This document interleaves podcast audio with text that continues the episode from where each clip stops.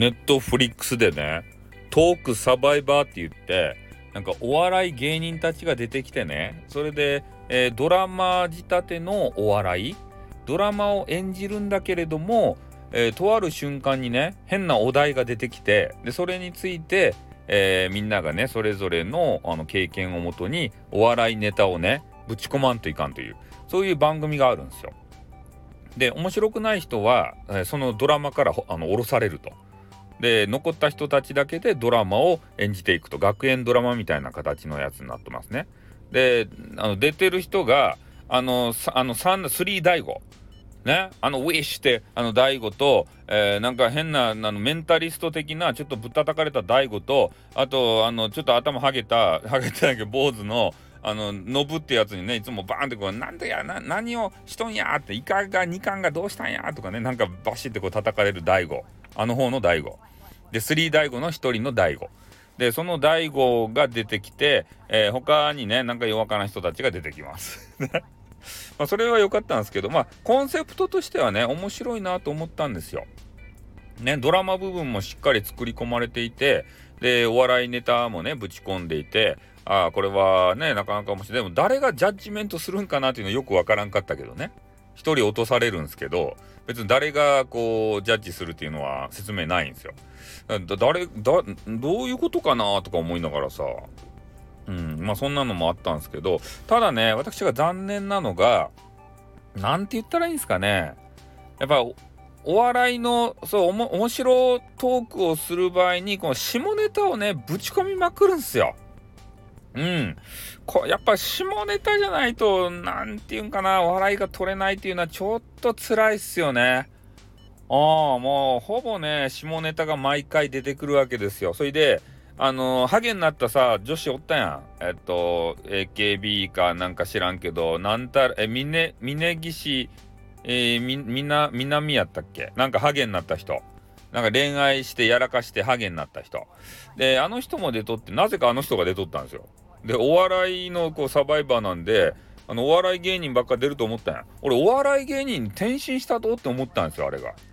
あれ、この人アイドルっちゃなかったとって。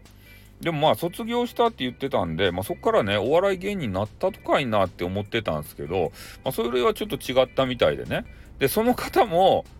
ねちょっと下ネタチックなことを言うわけですよ可愛らしげな女子がさ。ねだけんちょっとねそのまた下ネタがえぐいんすね。ああそれでまあねその現場の人とかさ、えー、スタジオでねノブっていう人となんだらカレンやったかいななんか知らんあの変な女子、えー、その人があのパーソナリティみたいな形でね画面見ながらギャハハって解説したり笑ったりするんですけどで、そのね、こう、下ネタえぐいやつも、あの、聞いてね、また笑ったりして、で、第2話、第シーズン、シーズン2じゃないや、えー、第2話目で、あの、その、峯岸南っていう方がね、落ちるんですけど、えー、そこでね、一言、まあ、本音ポロッと漏らしましたね。えもう、きつかったと、辛かったと いうことでね、もう早く落ちたかったんだと。うん、だって芸人さんじゃないし。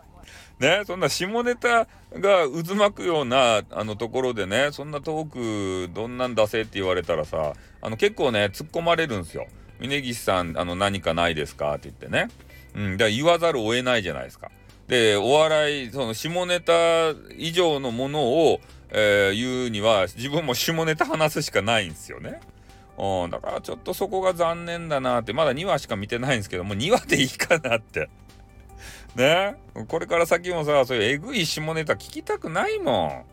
劇団一人のね、なんかスコスコってやりようやつをね、なんか家族のさ、あの、なんやった？なんかアイドルみたいな、なんか人と結婚したんでしょ？あの人になんか見られたみたいなね、そんなネタとか聞きたくないじゃないですか。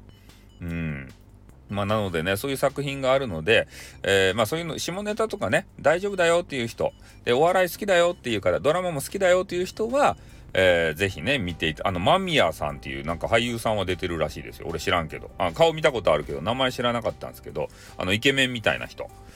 ドラマ部分は結構面白いです。ただ、ね、お笑い部分に下ネタがぶち込んでくるんで、えー、ちょっと家族で見るにはどうかなっていうレベルの話ですね。一人でこっそり見て、クププって笑ったり、あ、何、なんだあの島ネタはとか言うにはいいかもしれません。ね、えー、お伝えしておきますよ。ということでね、今日のネットフリックス情報は終わりでございます。はい、終わります。あっ、ドゥーンよ